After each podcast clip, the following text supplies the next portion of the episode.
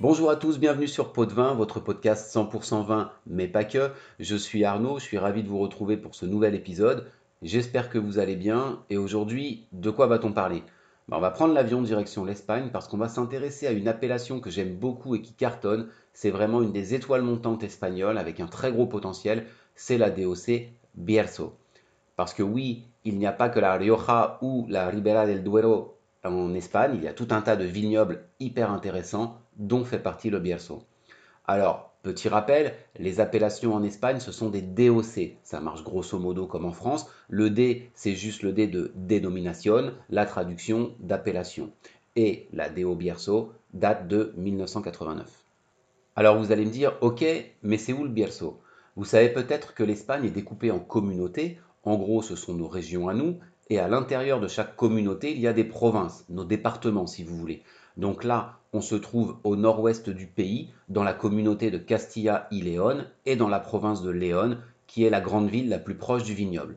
L'appellation se découpe en deux zones distinctes, le Bierzo Alto, donc du haut, avec comme ville principale Ponferrada, c'est une terre de montagne avec des vignes en pente, et le Bierzo Bajo, donc du bas, avec comme ville principale Villafranca del Bierzo, qui est plutôt une large plaine verdoyante. Les vignes se trouvent à une altitude variant de 450 à 800 mètres. Pourquoi il est intéressant ce vignoble et pourquoi il a le vent en poupe? Tout d'abord parce que dans les années 90, il a pris un gros virage qualitatif avec des vignerons qui ont compris qu'il y avait peut-être mieux à faire et donc qui se sont remis en cause, ont fait d'importants investissements et aussi parce que sont arrivés de jeunes vignerons qui ont un peu bousculé tout ça. Ensuite, il y a une histoire de microclimat. Le Bierzo est à la frontière entre le climat continental chaud et sec du centre de l'Espagne et le climat atlantique et pluvieux de ce qu'on appelle l'Espagne verte, qui comprend toute la zone nord côté atlantique et la Galice voisine. C'est un peu une zone de transition.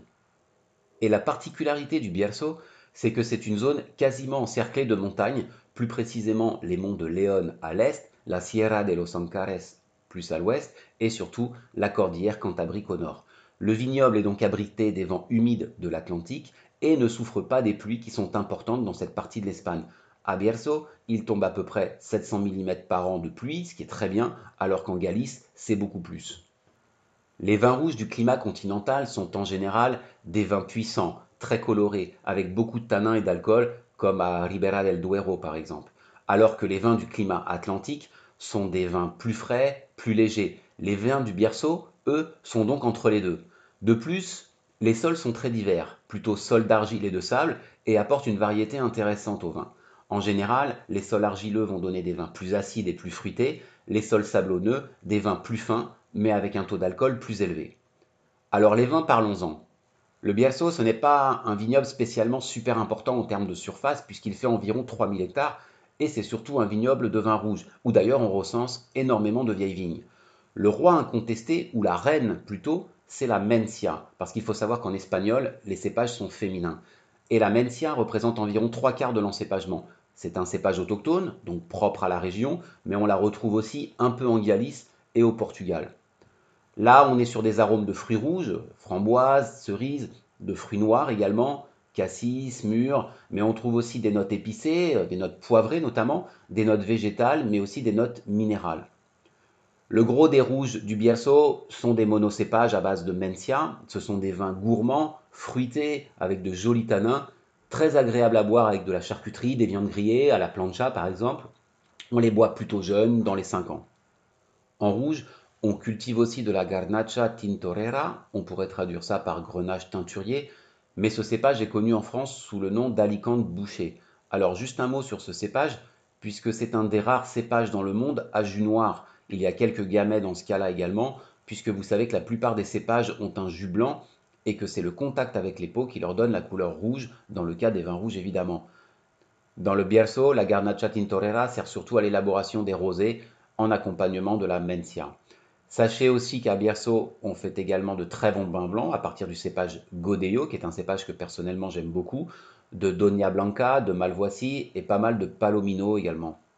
Le Bierzo, c'est un vignoble extrêmement morcelé puisqu'il y a énormément de viticulteurs, je crois autour de 2500, avec beaucoup de parcelles et environ 70 domaines. Il y a toutefois des domaines assez célèbres, ceux de Raúl Pérez, Ricardo Pérez, les descendants de J. Palacios. Alors Palacios, c'est un nom à retenir en Espagne, hein. c'est une très grande famille de vignerons, notamment dans le Priorat. On peut mentionner Veronica Ortega qui travaille très bien aussi pour vous donner voilà, quelques-uns des euh, meilleurs vignerons du Bierzo. Si vous souhaitez acheter des vins du Bierzo, vous pouvez en trouver sur Internet parce que personnellement, je n'en ai jamais vu chez des cavistes euh, français et c'est bien dommage. Euh, le site Beau des Boca en propose par exemple, me semble-t-il. Ça tourne autour de 10 et 30 euros la bouteille, donc on peut se faire plaisir pour pas trop cher avec des vins du Bierzo. Voilà, je vous remercie d'avoir écouté ce podcast. J'espère vous avoir fait découvrir un vignoble que vous apprécierez autant que moi je l'apprécie. Dans le prochain épisode, on reviendra en France explorer une appellation septentrionale très connue pour ses vins blancs. Je ne vous en dis pas plus. D'ici là, portez-vous bien et buvez avec modération.